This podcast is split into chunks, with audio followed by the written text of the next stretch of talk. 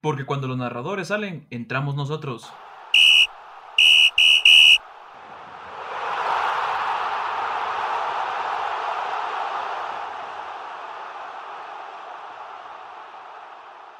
Muy buenas tardes, yo soy Diego y sean bienvenidos una vez más a la, una edición de Los Recambios. Ya llevábamos un cachito de tiempo por ahí desaparecido, es que yo ando algo indispuesto de salud, nada que ver con el, coronavirus.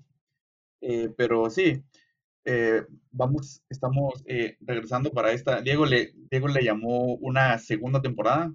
como se los comentamos en el primer capítulo, pues si en algún momento el formato que estábamos haciendo no nos iba a, no nos gustaba o algo por el estilo, pues lo íbamos a cambiar y eh, estuvimos hablando hace unas 10 semanas con Diego acerca de eso y pues la verdad es que eso de andar dando resultados, pues ustedes los pueden buscar en Google mucho, y, y, le, y les apuesto que han, de tener alertas con los resultados, entonces vamos a hacerlo eh, un poco más eh, pues, relajado, lo llamamos nosotros, vamos a echarnos la platicada aquí, siempre hablando eh, acerca de, de, fútbol y otras cuestiones y vamos a ir probando este nuevo formato y le vamos a ir, haciendo ajustes conforme vayan pasando los capítulos.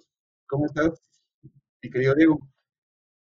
Muy bien, muy bien. Ahí sí que como ya dijiste, vamos a ir viendo cómo le vamos dando forma a todo esto, porque pues también como dijimos al principio del podcast en el primer capítulo, nosotros no somos pues profesionales ni en locución, ni en radio, ni nada de eso, sino que solo somos dos simples jóvenes queriendo hablar de deportes porque es lo que más nos gusta, porque siempre nos ha apasionado desde que nos conocemos y pues porque pienso que es bonito cuando gente común, por así decirlo, eh, habla de esto y también le abre como el espacio a más gente como nosotros, a, nosotros simples mortales, para que pues también den sus, opiniones, ¿verdad? Siempre recuerden que nos pueden seguir en nuestras páginas de Facebook e Instagram, de arroba los recambios y los recambios en Facebook que como ya dijo Fernando, pueden buscar los resultados en Google, pero no es necesario, pueden ir a nuestras redes sociales y ahí les estamos subiendo los resultados más importantes, que ojo, más importantes, porque obviamente es mejor ver un resultado eh, Real Madrid Athletic Club de Bilbao contra, en vez de un resultado de Fulham contra West Bromwich, entonces ustedes entienden, ¿verdad? Pero aquí estamos otra vez, una, pues como ya dijiste, una temporada más, ya gracias a Dios estás recuperado y pues vamos a darle, que es lo importante. Bueno, y para comenzar con esto, pues vamos a ir de una vez con la Liga Española, que es lo que más le gusta a todo el mundo, que es lo que eh, todo el mundo sigue, y es que justamente el día de hoy miércoles y el día de ayer martes hubieron acciones en la Liga Española. Justamente el Real Madrid y el Barcelona volvieron a ganar, en, pues, en partidos muy bien jugados por los dos. De verdad, a mí, es, o por lo menos las actuaciones, más que todo del Madrid en los últimos cuatro partidos, que obviamente los cuatro los ha ganado, los ha ganado con solvencia, con muy buen juego. Eh, pues el equipo ha salido avante cuando, aunque lastimosamente el Madrid tenga que responder y tenga que sacar el orgullo eh, madridista y decir por qué, es, por qué fue el mejor club del siglo XX, sea en los momentos que tenga la soga al cuello, cuando tenga el agua hasta, hasta lo más arriba, de verdad, este Madrid saca la casta, pero esperamos que estos cuatro partidos no solo sean un pequeño, un pequeño subidón y ya luego todo sea de bajada para los de los de Zidane, que en verdad es, es algo preocupante, quiere que no, porque cuando empezó la Champions, por un momento se habló de cesar a Zidane, y pues, sinceramente a mi gusto, desde que Zidane tomó el equipo, nunca fue el gran técnico como muchos dicen, para mí Zidane ni es técnico, salvo esa segunda temporada donde ganan la segunda Champions y donde ganan la Liga, ahí sí se vio un Madrid poderoso, que jugaba muy bien, muy vertical, muy contundente, pero fuera de esa temporada el Madrid nunca fue pues trascendente. Y por parte del Barça, hoy jugó pues el mejor partido, creo yo, de, de lo que va de la temporada, jugando contra el líder que, o ex líder Real Sociedad, porque con esta derrota cede el primer lugar ante el Atlético, pero muy bien por los de Kuman. Un poco flojito los cambios, Trincao no está demostrando lo que venía haciendo en el Benfica, tristemente también, pero jugadores como siempre, Pedri, eh, Ronald Araujo, ahora Oscar Mingueza, que pues ante la crisis de centrales pues tuvo que subir al primer equipo, eh, ¿Quién más te podría decir? Eh, Serginho de todavía falta un poco.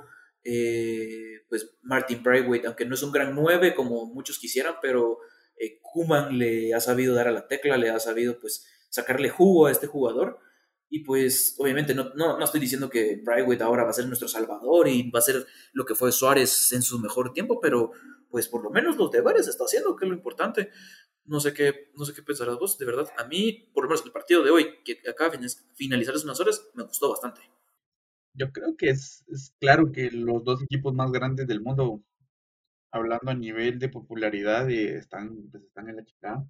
Yo creo que tanto el, el Real como el Barça no están pasando por un, por un buen momento. Lo del Real Madrid que considero yo que es un poco menos complicado que lo del Barça porque el Barça está eh, realmente atravesando un completo cambio generacional por ahí. Entonces sí se ven como más eh, mermados en algunas cuestiones, eso sumado a la, a la, crisis que hay arriba que había ya con Bartomeu, eso que deben, que, que le deben hasta la señora que le sirve los tamales los sábados. Entonces creo que realmente que Kuman eh, esté logrando levantar el equipo y más una victoria contra la Real Sociedad, que era el líder, eh, lo sube de un muy buen puesto a un quinto puesto. Eso realmente sí les sube los como las, las pelotas a la garganta al Barça porque realmente e, era lo que estaban necesitando pues en este momento. Yo creo que eh, eso, esa cuestión de, de, Francisco Trincado pues es un poco más de adaptación, vamos porque realmente en el Braga, eh, realmente pues, era su país, vos era el equipo en el, que surgió. Yo creo que, como lo hemos estado platicando también, hay que darle tiempo. Tanto el Barça como el Real ahorita necesitan tiempo. Para mí, ninguno de estos dos equipos es candidato a ganar la UEFA Champions League. No los miro pasando por ahí. Si bien les va, pasan octavos. Al Barça, el Barça la tiene, pero dificilísima contra el Paris Saint Germain. El Real Madrid sí le tocó bailar con la más guapa de la fiesta porque el Atalanta no anda nada bien y encima de eso el Papu Gómez y, pues Gasperini andan echándose en la madre, ¿va? Entonces creo que realmente las cosas pintan bien para los dos equipos, pero como digo, necesitan tiempo. La liga la veo difícil que se la lleve alguno de los dos. Sería interesante que se la lleve la, la Real Sociedad. Y pues, no sé, Hablando un poco del, del, Real Madrid, los españoles tienen eh, una su palabra bien, graciosa que le dicen la flor, o sea, es aquí como decimos en Guatemala, la guasa, mucha. La flor es la, la suerte y, es lo que dicen que tiene Zinedine Zidane, porque algunos partidos los juega extremadamente, extremadamente bien y, y ataca y de huevísimo, pero de ahí partidos como los que jugó contra el Shakhtar, que le dejó ver no solo sus deficiencias como equipo, sino sus deficiencias como entrenador, que realmente ponen en perspectiva muchas cuestiones. Yo sí, al igual que Diego, concuerdo que eh, Zinedine Zidane ya está por, para mi criterio, debería salir de la, del, Real Madrid. Su proceso ya se cumplió cuando ganó la, la tercera Champions y se fue y vino todo el, clava, el clavel aquel con, con Lopetegui creo que realmente ahí fue donde él tuvo que haber abandonado la, la institución. Pero bueno, regresado porque realmente no hay entrenador sobre la faz de la tierra que, que pueda llegar a este equipo. Todos dicen que Mauricio Pochettino, pero realmente Pochettino, como bien digo, es un equipo que está en, nivel de élite y realmente no, no, hay otro entrenador ahí con ese gafete en este momento. Entonces, eh, algo, otra cosa que yo también creo es que la danza de los entrenadores ahorita va a estar, va a estar buena para, para este fin de temporada. Muchos entrenadores van a perder su trabajo, algunos ya lo están perdiendo. Eh, yo creo que va a estar muy interesante. Ojo, en la Real Sociedad no jugó Miguel Oyarzábal, que es para mí el mejor jugador que tiene este equipo y, uno de los mejores de la liga en este momento. Entonces, por ahí tal vez pudo pasar un poco también la deficiencia del equipo de Sí, no jugó Mikel Oyarzábal y tampoco jugó el Chino Silva. Entonces, dos jugadores que son claves para para Imanuel Alguacil en su planteamiento, pero fuera de eso, o sea, el Barça jugó muy bien, quiera que no. El primer tiempo muy, muy, ¿cómo lo, cómo lo podría llamar? Eh, aguerrido, eh, con, mucha, con muchas ganas, con mucha fuerza, de verdad. Se vio un equipo del Barça como no se veía hace mucho tiempo en Camp Nou. Entonces, eh, eso es lo que uno busca. Tal vez ahorita todos los aficionados que somos del Barcelona, me incluyo, sabemos que este Barça no está para ganar el triplete como se ganó con Guardiola y con Luis Enrique, pero queremos que, el equipo sube la camisola, que se deje el alma en, en, cada partido, que digamos, si se perdió, diga uno, bueno, se perdió, pero por lo menos se jugó bien, pero han habido partidos donde se pierde y se mira aquel, aquel descontento, se mira aquel, aquel vacío, aquella desorientación horrible, entonces dice uno, ¿este equipo para dónde va? Ojo, yo he apoyado bastante este Barça, más que el de la temporada pasada. Me gusta mucho eh, que Kuman apueste tanto por los jóvenes, por la Masía. Por ejemplo, Oscar Mingueza desde aquel partido contra el Ferenbaros, pues está demostrando que vale para ser central del Barça. Obviamente, el Ferenbaros no es un equipo para, para medir al Barça, ¿verdad? Porque no es un equipo así que trascienda en Europa, pero, pero demostró lo, lo, necesario y pues lo ha venido haciendo. Solo aquel partido contra el Cádiz que sí, pues en una detención de él pues vino un gol. Eh, ¿Y qué más te puedo decir de verdad? Hoy se vio un Barça diferente y que en verdad, si estos jóvenes se lo proponen, y obviamente se le da tiempo y madura el equipo, porque eso es lo que hay que esperar, que el equipo madure, porque como dice Fernando, está en una gran transición, puede hacerlo. Para mí este Barça tiene futuro, pero también hay que deshacerse de viejos. Llámese Sergio Busquets, eh, Sergio Roberto, hasta el mismo Leo Messi ya va a tener que ir diciéndole adiós. Ahí sí que, eh, aunque Bartomeu de, lo, de el montón de cosas malas que hizo, lo único bueno fue tal vez mantener a Messi. Yo nunca fui de, ese de, esa, de esa idea, desde el momento que él quiso irse, yo le hubiera abierto la puerta, pero uno sabrán, ahí sí que cada quien tiene su opinión. Por parte del Madrid, pues, eh, pienso que, si te das cuenta, está muy bien equilibrado. Tal vez lo que le falta al equipo eh, es ya, ya cambiar piezas, por ejemplo, eh, un Luka Modric que tal vez está viejo, ha demostrado también tener, en el partido contra el Bilbao demostró un gran juego, pero es un partido de, ¿cuántos? 60 durante toda la temporada, entonces también ya Luka Modric también será de ir dándole ya banca, así como Marcelo. Marcelo tiene una estadística malísima en el Madrid desde hace unas dos, dos tres temporadas. Eh, totalmente Ferland Mendy le ha ganado la, eh, la posición. Benzema, que hoy Zidane dijo que, que Benzema es el mejor delantero francés que he visto en toda su historia un poco debatible, poco o bastante debatible. Entonces, hay jugadores del Madrid que ya no pueden estar vistiendo la, camiseta del Madrid. Por ejemplo, Isco Alarcón se dice que en enero pues se va a ir. Unos dicen que al Sevilla, no sabemos. Y respecto a lo que decís de los entrenadores, eh, exactamente, por ejemplo, Antonio Conte, que aunque hoy ganó a un penal milagroso, bueno, bien pitado, pero milagroso, eh, y está en una segunda posición, pero es que quedar fuera de Champions y quedar en cuarto lugar, o sea, ni clasificaste Europa League, en un, con un Inter que está armado, tal vez no para ganar Champions, pero sí para aunque sea pelear la Europa League. La temporada pasada llegó a la final y la, y la perdió, pero esta vez ni a Europa llegaste. Entonces, Antonio Conte para mí, aunque se está ganando así como un poco de crédito por estar en esa gran posición, pero fuera de eso, no. Y Thomas Tuchel es otro que también de los grandes que, que con el París, si no logra nada importante en Europa, llámese ganar la Champions League, también va a ir para afuera. Entonces, va a ser interesante quiénes se van a ir, de verdad. Y, eh, desde el principio de esta temporada le dijimos nosotros de que muchos técnicos iban a perder su trabajo. Ojo, y a los que nos escuchen y creen que Kuma puede perder su trabajo para la final de temporada, con este equipo yo no le daría, la, yo no le daría como el corte a Kuma. Para mí Kuma le está dando eh, una revolución. Este equipo le está dando un buen juego, pero vuelvo a lo mismo. Tiene que mejorar este Barça, tiene que madurar este Barça. Bueno, ya pasando directamente a lo que, me, lo que comentabas del, del, Real Madrid, yo creo que lo que realmente el Madrid está careciendo en este momento, además de que como lo comentabas con el Barcelona, tiene que empezar a, a, deshacerse de las piezas, perdón, de las piezas un poco más veteranas, como bien lo dijiste Modric, como bien lo dijiste Marcelo, Isco, que no tiene lugar en, la plantilla, Lucas Vázquez, que sabemos que no va a salir porque es el hijo pequeño de, de Zinedine Zidane.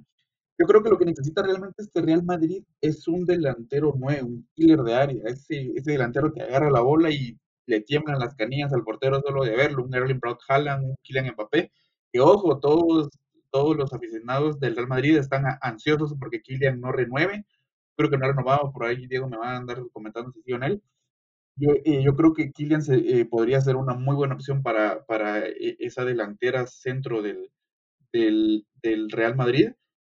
A ver qué es lo que llega a pasar, a ver si llega a renovar con el, con el PSG. Todo eso va a depender de lo que llegue a, hacer o no el PSG esta temporada, tanto en Liga como en, Champions. Entonces eso va a ir determinando muchos factores.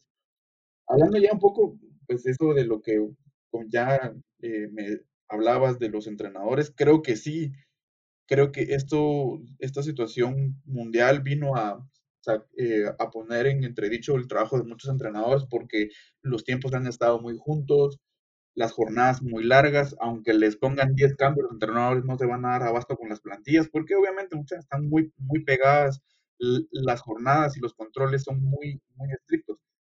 Entonces creo que sí vamos a ver a muchos entrenadores. Ya uno de los entrenadores que peor nos caía, el señor Lucien Fabré, ya perdió su trabajo hace unos días antes de esta grabación.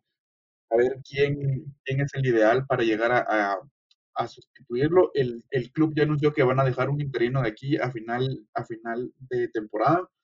Eh, van a hacer tiempo, porque como dijimos, eh, si nosotros lo vemos, ellos que están en el mero panorama se dan cuenta que se van a mover entrenadores. Entonces, a ver a quién, a, ver a quién le echan el ojo ahí. A mí, un entrenador que me gustaría para el, el Borussia Dortmund es este entrenador holandés del, Ajax, Eric Ten Hag creo que por su trabajo con jóvenes, por su estilo de juego, quedaría, se, acoplaría bastante bien al, estilo de juego, al estilo de juego del, del, del Entonces creo que podría funcionar bastante bien.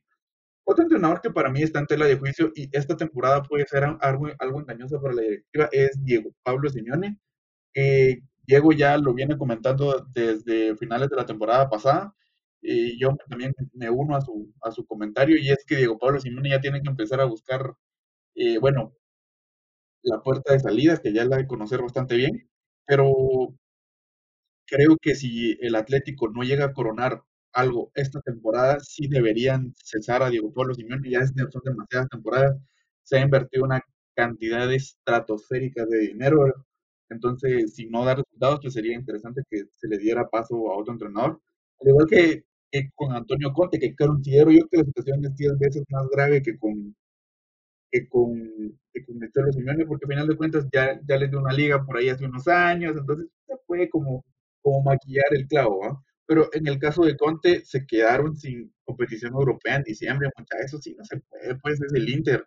Sé cuánto se gastó con la traída de, con la traída de, de Hakimi, cuánto se gastó con la traída de, Lukaku, eh, con bueno, la, Lautaro que no, que no salió tan caro, pero con la de, de Bryce, con la de Skriniar.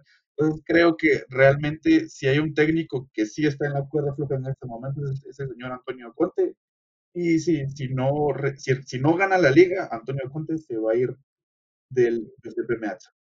Exactamente, como ya dijiste, solo para terminar con esta parte de, de los técnicos, o sea, el Cholo Simeone no es por nada, pero yo siento que tiene como un poco de miedo al éxito Ahí sí que sin miedo al éxito, papi, o sea, a entrarle con todo. Porque, por ejemplo, en el último derby madrileño, donde lo perdieron 2 a 0, el que venía con mejor nivel era el Atlético y lo pierde de una manera tonta.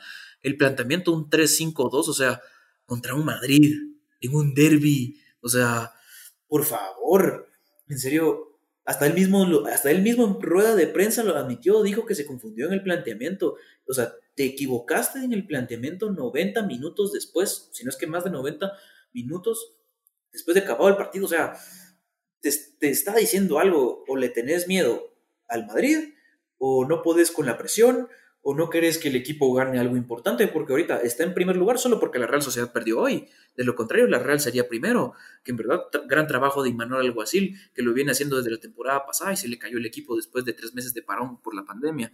Pero el churro, en serio, es, es de pensársela. Ya la, ya la gente, antes de que, antes de que eh, o mejor dicho, perdón, cuando la gente todavía iba a los estadios, ya había muchos aficionados colchoneros que pedían el CS del Cholo.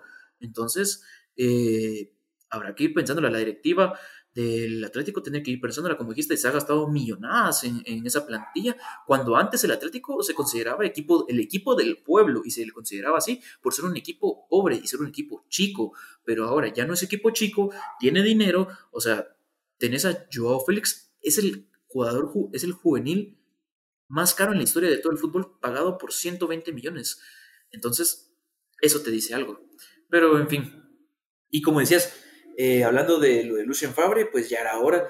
Lucien Fabre pierde el, chance, por así decirlo, por empatar contra el Augsburgo una temporada, un partido antes. Luego, eh, aunque se clasifica en Champions como primero, pero en la siguiente jornada pierde contra el Stuttgart 5-1, un recién ascendido Stuttgart, y eso le cuesta el chance. Entonces, eh, dejaron al interino croata que tiene un nombre difícil, pues, casi imposible pronunciar para nosotros, Pero si querés un candidato que yo te pueda dar, te puedo decir un Ernesto Valverde o hasta Pochettino para darle un, un revulsivo, un cambio de juego a ese Borussia Dortmund, pero fuera de eso, nada. Y pasando también un poco a la liga alemana, sorprendentemente, algo que estaba viendo hoy cuando el, el Bayern Múnich ganó y que el Leverkusen ganó 4-0, que el líder no es el Bayern, es el Leverkusen por un punto, pero sorprendente que aún con una gran temporada que está haciendo el Bayern, no es líder. Solo para cerrar con lo de Diego Pablo Simani, puso a Héctor Herrera de titular en el, en, el derby, pues desde que llegó no ha confiado en Héctor Herrera y me lo va y me lo pone en el derby. No, hombre, o sea, como vos decís, pareciera que sí, como que le tiene miedo a ganar, vamos, como que, como que se le van a caer las manos si toca el trofeo, entonces, no sé, vamos, para mí también ya debería haber un cambio. Yo creo que si nos ponemos a analizar todos los entrenadores que están como en la cuerda floja, que son un montón, va a estar muy movido eso si, si realmente se llega a cumplir como todos los que están en la cuerda floja, porque ya hablamos de Simeone, ya hablamos eh, de Conte, ya se fue Fabre, eh, Solskjaer, que los del United dicen que no, pero en nuestros corazones sabemos que sí está en la cuerda floja, no eh, ¿Quién otro podríamos mencionar? Eh, Zidane podría tal, tal vez entrar en la lista. Creo que eso va a estar muy movido eh, a fin de año. obviamente el, el, más cotizado por lo que llegó a hacer con el Tottenham, a pesar de que al final terminó de la fregada, es Mauricio Pochettino, pero también hay, otros entrenadores por ahí que no, que no tienen trabajo, como lo es Massimiliano Allegri, los que otros que se van a quedar sin trabajo que pueden conseguirlo también al instante. Entonces creo que eh, la danza de los entrenadores va a ser algo mucho a tomar en cuenta eh, para, este, para este final de temporada, porque yo creo que sí se va a mover bastante toda esta cuestión. Algo que te quiero comentar y como dato curioso, bueno, cuando empezó el día de hoy, los cinco grandes, los cinco líderes de las cinco grandes europeas estaban en la, eh, están en la Europa League. Dato curioso, hasta hace un rato que perdieron mis Spurs contra el Liverpool, que dejaron ir el liderato. Pero yo creo que eso también te habla un poco del, del progreso que ha tenido eh, esta liga, la Real Sociedad, que, eh, que también perdió el liderato, es cierto. La Real Sociedad, los Spurs, eh, el Porto, me parece, no, perdón, el Benfica y el Bayern Leverkusen, que es muy interesante que el Bayern Múnich no esté como líder, pero bueno, eh, los demás equipos sabíamos que no se iban a quedar viendo con las manos atadas como, como Hansi Flick les pasaba por encima, entonces yo creo que eh, está bien, no sé qué tanto le va a durar la alegría a las aspirinas, pero ojalá y lo puedan hacer. No, no tengo. No hay un jugador como que vos digas, además del Leon Bailey, que es el que, es el que se me viene a la mente, que, que esté como resaltando eh, tanto en este equipo. Yo creo que es un planteamiento un poco más colectivo. Exactamente, que ahí sí que trabajo colectivo, que es a lo que este fútbol, o mejor dicho, eh, el, mismo deporte se trata, un, un trabajo colectivo, de grupo, ¿verdad? Y pues algo que tal vez, obviamente, digamos que el Bayern Munich, empezando por ahí, ganó la Champions con un gran juego, dominando por todos lados, con unos grandes aires, ahí sí que corriendo, bajando, disputando el balón, con mucha intensidad y de todo. Pero recordemos que la liga alemana, a cuando empezó la Champions otra vez en la temporada pasada, era fue un mes de parón para los alemanes, o sea, tuvieron un mes para descansar, entrenar, volver a, estar en el máximo nivel, a diferencia de los equipos italianos, que fue una semana, eh, ingleses dos semanas y españoles tres semanas. Entonces, tal vez por ahí puede venir ese eh, alto rendimiento que tuvo el Bayern en la Champions pasada que la ganó, porque ahorita, eh, pues, hubieron jornadas, son habido jornadas que el equipo de Hansi Flick eh, ha empatado y ha perdido de una manera sorprendente. Recordemos el 4-1, creo yo, contra el Hoffenheim, si no estoy mal, que en verdad sorprendía a muchos y la siguiente jornada el mismo Bayern Múnich creo que lo volvería a perder o empatar, no me acuerdo con qué equipo, pero estaba haciendo un bajón así sorprendente el del, equipo de Hansi, entonces eh, por ahí puede ser que venga eh, el, el, hecho de que Leverkusen sea primero, ¿verdad? Algo también, como decís, entre los datos curiosos de la liga alemana, el Schalke 04, el, un histórico de Alemania, está en el último puesto de la tabla, justamente en el decimoctavo, porque esta liga se compone de 18 equipos, está en el último puesto. Y está creo que como unos 10, 12 puntos de verdad. Ahí sí que todos sus partidos casi perdidos, eh, con unas grandes golizas. Recordemos la primera jornada contra el Bayern que la perdió 7-0. Entonces, el Schalke, así como lo fue eh, un equipo histórico, creo que fue el Hertha, no me acuerdo, el Hamburgo, ahí sí que Fernando me va a decir, un equipo histórico que descendió a la segunda, hasta tenía un, hasta me acuerdo que este equipo tenía un reloj en la plaza central de su ciudad que decía cuánto tiempo el equipo ha permanecido en Bundesliga, pero a raíz de que pues descendieron ese reloj, pues em, descendió a cero, ¿verdad? Fernando me dirá qué equipo es, pero el Schalke va por las mismas, entonces un histórico de, la, de Alemania está cayendo muy horrible. Y pues solo para, para decirte, eh, con el partido de hoy también perdido por la Real Sociedad, el Atlético Madrid es líder, entonces eh, los líderes de Inglaterra y España están en Champions, que justamente son el Liverpool y el Atlético de Madrid. Eh, de verdad, sorprendente, como dijiste también, de que equipos de, que están en Europa League estén, si no como líderes, estén entre los primeros dos, tres puestos de, de, las ligas de sus países y te habla, como dijiste vos, de un buen trabajo, de una gran progresión y de que ahora en ningún país se tiene que tomar al chico por, por débil. O sea, hemos visto que, por ejemplo, el recién ascendido Cádiz está en una muy buena posición, justamente en la, en la octava y le ganó al Barça y le ganó al Madrid. Entonces, eso te dice de que los equipos chicos, o sea, bien puede pegarle al grande. O sea, se ha visto en la historia que los David le pueden ganar a los Goliath. Eh, el equipo del que estás hablando es el Hamburgo y no era en la plaza central de la ciudad, sino era en el mismo estadio, en el Volkspark Stadium, pero eh, bueno, descendieron, siguen en segunda división, han intentado durante tres temporadas regresar y no lo han podido. Yo creo que esta es la buena. Eh, ahorita te verifico están en segundo lugar en la Bundesliga 2, entonces a ver si pueden ir regresando. Hablando un poco de lo del Schalke 04, creo que es triste realmente como un equipo que también, como bien digo, lo mencionaba con el Atlético, es un equipo que es considerado un equipo del pueblo. Eh, para los que no lo saben, la ciudad de Gelsenkirchen, que es la ciudad de, la que es originario este equipo, es una ciudad eh, de mineros, entonces es un equipo que es de, su gente, a su gente le encanta su equipo, disfrutan estar ahí. Y la verdad es, creo que es algo muy triste que un equipo que llegó a estar en cuartos de Champions con un gran jugadorazo como lo fue Raúl, el mismo Manuel Neuer, Mesut Özil, Iván Rakitic, ahora esté pues con cuatro puntos en el puesto 18 de la liga. Es una tristeza, hombre. Yo creo que van a descender. Veo muy difícil que puedan realmente eh, sacar esta situación.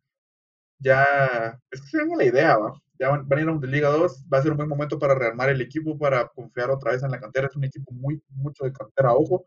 Y empezaron a fichar y a fichar, a fichar. Entonces yo creo que también el equipo perdió un poco su ideología en ese, en ese aspecto, ¿verdad?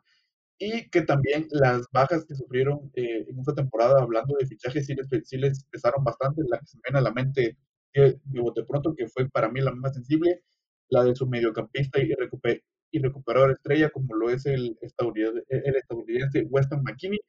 Entonces creo que eh, la situación del Schalke no, pues no tiene remedio. Váyanse a segunda, cobren un chingo por McKinney porque solo está cedido en la Juventus y regresen con todo para la temporada 22 23. Eh, perdón, 21-22. Eh, ¿Vos qué pensás, Diego? ¿Vos crees que realmente lo de eh, la situación de Hansi Flick se debió a que, a que la situación de la pandemia se prestó para que el Bayern jugara de esta manera y realmente esta es la manera en la que jugaría un equipo dirigido por Hansi Flick? ¿O que ahorita el Bayern está jugando un poco a menos? pues en verdad le ha bajado bastante el rendimiento. A como vimos, como te digo, aquel Bayern dominador que le metió 8 al Barça y que fue arrasador, de verdad te dice que, le han venido bajando las revoluciones. Que por cierto, hoy también Robert Lewandowski, como otro dato, eh, llegó a 251 goles. Ahí sí que un récord para el polaco y para la Bundesliga en llegar a esa marca. Pero volviendo a lo que es la dirección de Hansi, pues obviamente Hansi Flick hizo un gran trabajo. Recordemos que Nico Kovac tenía el equipo por la calle de la amargura, entonces también Hansi Flick eh, le ha devuelto ese poderío, ese temor al mismo Bayern, porque recordemos que temporada atrás con Guardiola y también con el mismo Nico Kovac, el equipo vino en decadencia, vino esa pérdida, como te digo, de intensidad, de, tenerle miedo a los equipos alemanes, precisamente a este equipo bávaro, y pues Hansi Flick le devolvió eso, ¿verdad? Esa esencia de, un equipo alemán aguerrido y que sabe jugar al fútbol pues de una manera eh, muy vertical, muy fuerte, porque, o sea, quieren, quieren ver la esencia del fútbol alemán, hay que ver a Thomas Müller. Thomas Müller juega de una manera aguerrida, apasionante, intensa, que, o sea, es, es, ese es el, fútbol alemán. En él se, se, plasma toda la esencia alemana. Pero, eh, como te digo, ahorita sí le ha bajado. No sé cómo va a estar para febrero cuando regrese la Champions League. La tiene sencilla contra la Lazio, entonces pienso que los verdaderos retos del Bayern Múnich no le van a llegar sino hasta finales o mediados de marzo. Pero por ahora, eso sí, un punto de diferencia con el Leverkusen para el Bayern no es, no es gran cosa. Recordemos también que, que la liga alemana no, sea que, no es que tenga grandes equipos. Ya vimos que lastimosamente el, el Dortmund está como en quinto cuarto lugar, y el que más se le acerca es el equipo de, Nagelsmann, que está en tercero, y es el único que podría decir, decirte yo que es el que más se le para y hasta el que más se le podría ganar o sacarle ventaja, mejor dicho. Pero fuera de eso, han venido bajando revoluciones, tristemente. No, no, no han aguantado o no han tenido esa intensidad que se le vio en la Champions pasada. Como digo, para mí, el mes de descanso que tuvieron les cayó de como anillo al dedo. Eh, un poco eh, como tomando ese comentario que vos decías, la esencia del fútbol alemán, yo recuerdo aquel equipo, este mismo Bayern Múnich, dirigido por, por eh, ¿cómo se llama este entrenador que también fue del, del, Real Madrid? Ay, ay, ay, que llegó a la final de la Champions. Me vas a, ahorita más a corregir, ahorita me vas a decir el nombre, pero era un equipo, como vos decías, era un equipo sofocante que no dejaba de respirar. Yo me recuerdo que estaba Bastian Schweinsteiger, Philip Lam, Thomas Müller, Mario Mandzukic, todavía no estaba en lo mejor de lo mejor, Robert Lewandowski, era un equipo que sofocaba. Eh, entonces yo creo que la partida de este entrenador, que no me acuerdo el nombre, y la llegada de, Pep Guardiola, todos sabemos cómo juega Pep. Pep tiene un juego muy vertical, pero es un juego muy calmado. Pep, si no encuentra un espacio, es el tipo de juego donde, ok, regresemos atrás y replanteemos todo para volver a subir. El Bayern Múnich no, el Bayern Múnich era un equipo que boom, boom, boom, boom, cinco o seis toques y ya estaban acosando al portero. Entonces yo creo que todo eso, eh, eh, ese cambio de ideología le afectó mucho al equipo porque eh, perdieron pues como esa esencia, ¿verdad? Y, de ahí con Nico Kovac que cuando aún no teníamos el, el, podcast, pero lo comentábamos con Diego, no era técnico para ese equipo, a mí sí me gustaba la idea, pero realmente creo que no maduró nada bien y bueno, terminó saliendo por la puerta de atrás y ahora Flick, yo siento que eh, ahorita realmente es como se está viendo cómo puede jugar un equipo de, realmente de, de Hansi Flick. Se le trajeron buenos fichajes, trajeron a Lily Roy Sanel, trajeron a Marc Roca proveniente del, del español de Barcelona. Entonces creo que este Bayern Múnich está empezando a dejar ver sus posturas. Hay que ver cómo termina la temporada, cómo llegan a Champions, pero creo que, pero creo que realmente, eh, como bien Diego lo decía, ese mes de descanso que tuvieron en Champions es un poco un espejismo de lo que realmente era ese Bayern Múnich. Y sí, Diego, Diego bien lo comentaba, no hay otro equipo que ganas. Porque si analizamos bien la tabla, si analizamos bien eh, eh, posición por posición, bien hay equipos que les han hecho, eh, que les han hecho ganas, ojo, el Hoffenheim los goleó en la primera jornada 4 a 1, pero de ahí analizamos otros eh, resultados, le pasaron por encima al Schalke 04. Eh, realmente los equipos que, bien que podrían medio meter la mano son el Bayern Leverkusen y un poco el RB Leipzig. Pero el, a Leipzig siento que todavía le falta un poco de experiencia para llegar a, para llegar a, a meterse en un, en una, en una disputa de este tipo. Ya sabemos que han quedado en segundo lugar de la liga, pero les ha faltado como ese, como ese extra. Eh, el entrenador, este Julian Nagelsmann, es muy joven, a pesar de que tiene un planteamiento táctico formidable. Creo que todavía eh, tanto la falta de experiencia de él como la del club se van, se van viendo en este tipo de situaciones. Ojo, a mí me encantaría que tanto el Leipzig como el Leverkusen, o ya sea en un escenario hipotético, el Borussia Dortmund le quiten el título al Bayern, porque si la Juve lleva dominando como 8 años, estos, estos señores llevan como 10 años, ¿va? Entonces creo que sería prudente y sería muy interesante que ya viniera alguien y le quitara el, el, título de saladera a los, a los bávaros. El entrenador al que te referís era el mismísimo Job Heynckes, el que logró aquel triplete creo que del 2013. Eh, como ya lo dijiste, eh, aquel Bayern Múnich que sofocaba al arquero y de qué manera. Entonces, eh, un, un, técnico y un equipo como ese Bayern Múnich ya no se va a encontrar como aquel Barça de Pepe, ¿verdad? O sea, ahí sí que son equipos de épocas. Y ahorita la época que le toca a Hansi Flick y al Bayern Múnich, eh, no digo que sea mala, ni que venga con grandes bajones, sino que digamos, eh, pues no, no ha sido otra vez ese equipo pues dominante, avasallador como, como se le ha visto o se le reconoció en algún momento. Y pues esperemos, como ya, como ya lo dijiste, aunque sí difiere un poco. Eh, Leipzig sí para mí tiene más que dar que el Leverkusen. En el último partido que se enfrentaron estos dos, el Leipzig le paró muy buena cara a los de a los de Hansi Flick, aunque en los últimos 10 minutos se cayó el equipo de Leipzig, pero si te das cuenta el partido casi que el Leipzig fue dominando por momentos, uno o dos momentos se puso adelante en el marcador, el, el Bayern le empató. Entonces, eh, para mí el Leipzig tiene más chances de pelearle a este Bayern que el mismo Leverkusen. ¿Sabes qué es lo que pasa y por qué lo digo? No sabes que a mí me gusta mucho el planteamiento defensivo siento que no toda la defensa, pero en específico el portero titular de Leipzig, que es el portero de la selección de, Hungría o de Rumania, para corroborar, Peter Gulacsi, eh, de Hungría, realmente no me termina de cuadrar. Vos siento que siento que este, este compadre todavía le falta ese extra para, para que peleen arriba. Yo siento que Leipzig necesita un mejor portero. Ya es algo veterano, 30 años, un portero todavía le quedan unos 4 o 5 años de carrera, entonces creo que ese, ese para mí es el, la principal falencia de, este equipo. Obviamente, y la inexperiencia de algunos de sus futbolistas, porque tienen futbolistas muy jóvenes. Pero sí, sí, sí, sí creo que sí le podrían pelear. Pues sería como dijiste, que se pongan las pilas de aquí a diciembre para que traten de, de repuntar más en la tabla. Pero creo que, pero creo que sí la van a tener un poco más difícil. Y pasando poco pues, a la liga italiana, no sé si viste el, clavo, el clavel que se armó en nuestro equipo querido, en nuestro equipo consentido, en el Atalanta de Bérgamo, porque el Papo Gómez y, y Gasperini pues están peleando, vos. Eh, dice el Papu que quiere salir, que ya no aguanta Gasperini, que sí, que acá Entonces eso pues se ha visto bastante eh, reflejado porque eh, el Papu Gómez es una institución en este equipo los jugadores se abocan a él, lo quieren mucho, es un, es un digno capitán.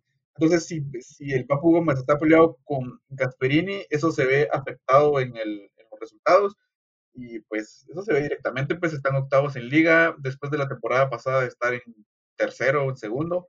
Entonces, ¿vos qué pensás? ¿Crees que la, qué es más recomendable para el Atalanta? ¿Que se vaya el Papu o que se vaya Gasperini o que se vayan a la fregada los dos o que se reconcilien y sean un vecino?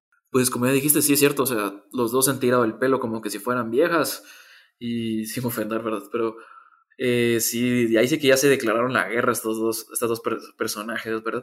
Pero pienso que es más que todo que tendría que irse el Papu, o sea, el, el Atalanta, bueno, como ya lo dijiste, el equipo se aboga al mediocampista argentino, él es como el mentor de todos, es como el, ahí sí que es el Papu, literal, es, o sea, eh, no puedes pensar en Atalanta y no pensar en él. Pero también recordemos que este Atalanta no sería nada sin el juego de Giampiero Gasperini. O sea, el técnico italiano les ha dado esa ideología, ese estilo de jugar tan característico que estos tienen y que pues lastimosamente, cuando aún se llevaban bien estos, estas dos personas, el Atalanta era imparable y era goleador encima de todo.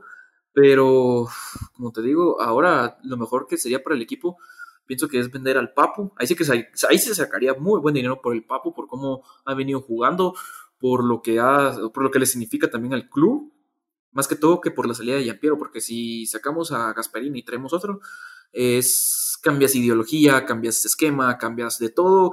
Puede ser que los, los jugadores no se acoplen, puede ser que después eh, tenés al Papu y a toda la tenés al Papu contento, pero eh, la plantilla no está feliz porque no se están dando los resultados como antes sí se daban.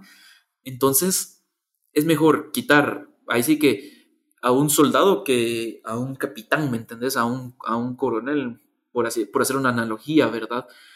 Entonces, eh, sí, para mí el Papu sería mejor que, que fuera ahuecando el ala, aunque también te, te debo decir, aunque estén peleados, el día de hoy en el partido que tuvieron contra la Juventus, que quedaron 1-1, y pues eh, cuando Yampiero creyó pues necesario, metió al Papu Gómez como el minuto 53 y este mismo Papu le dio más verticalidad al equipo, le dio un mejor ritmo en media cancha. También hizo el robo para que, el robo en defensa, para que el mismo eh, delantero Ferlier eh, anotara el gol del empate, ¿verdad? También recordemos que por parte del, del mismo portero del Atalanta, que hizo un enorme trabajo. Ahí sí que le paró un penal a Cristiano, que ahí sí que no todo el mundo puede decir lo mismo. Eh, hizo paradas muy buenas a, al mismo, como ya mencionaste, a, Weston McKinney, a Álvaro Morata, a Dybala. O sea, literal, hoy era una muralla ese arquero. Pero, como te digo, volviendo al tema del, del Papu, para mí es mejor que se vaya. Y como rumor, ha salido de que el mismo Ángel Di María eh, le ha pedido, por así decirlo, o ha hecho una pequeña solicitud a la directiva del PSG para que fiche el Papu. Al ver que estos dos personajes están peleados, eh, Di María ha abogado por, por el Papu para que recalen las filas del PSG. A ver si en enero, porque es otra cosa, el Atalanta se enfrenta al Real Madrid en Champions y pues no sabemos con el Papu, hoy se vio que son una cosa y sin el Papu son otra cosa. A ver si el Papu no recae en, PS, en el PSG y el Atalanta pues se se cae, ¿verdad? Yo creo que el principal clavo con el Papu Gómez es que muy, muy grande explotó, hombre. El, Papu empezó a tener su nivel así de élite a los 29 años y ahorita ya, ya tiene 32, entonces no cualquier equipo me lo va a fichar por una cantidad grande de dinero, no es un equipo, no es un jugador que se vaya a vender caro, por lo mismo de, su veteranía.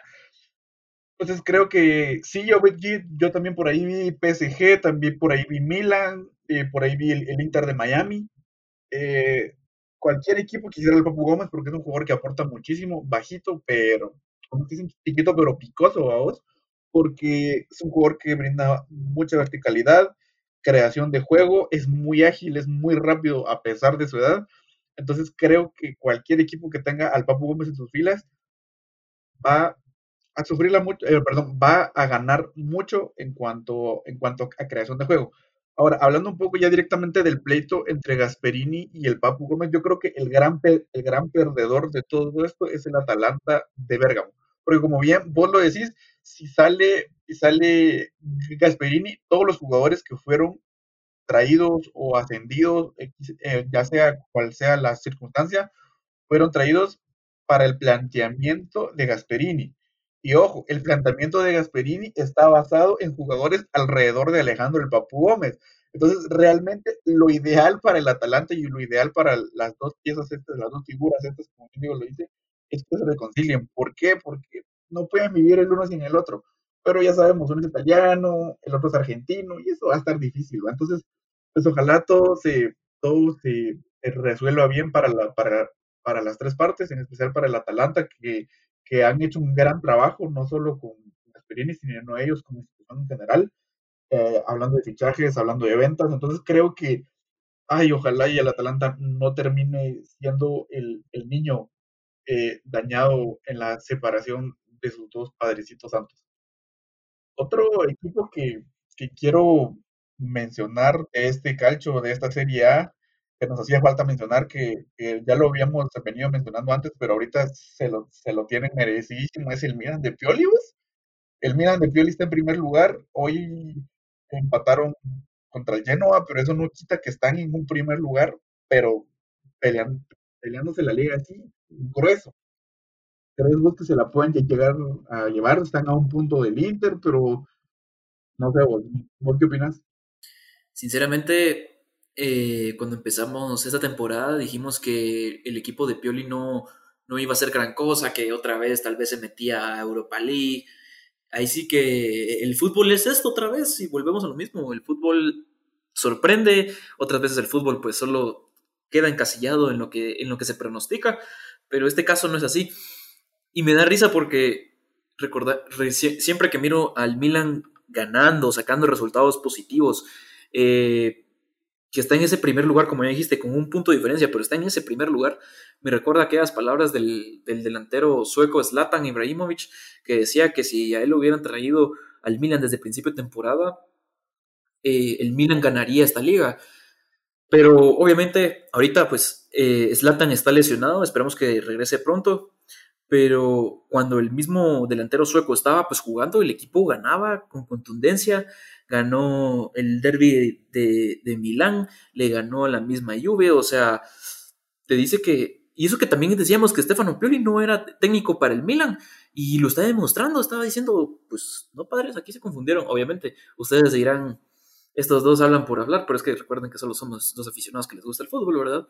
Y pues mucha gente se equivoca. Además, dígame de ustedes, de los que nos están escuchando, ¿quién creía que el Milan iba a estar en primer lugar esta temporada? Nadie, nadie y todo el mundo le gusta ver al Milan en primer lugar.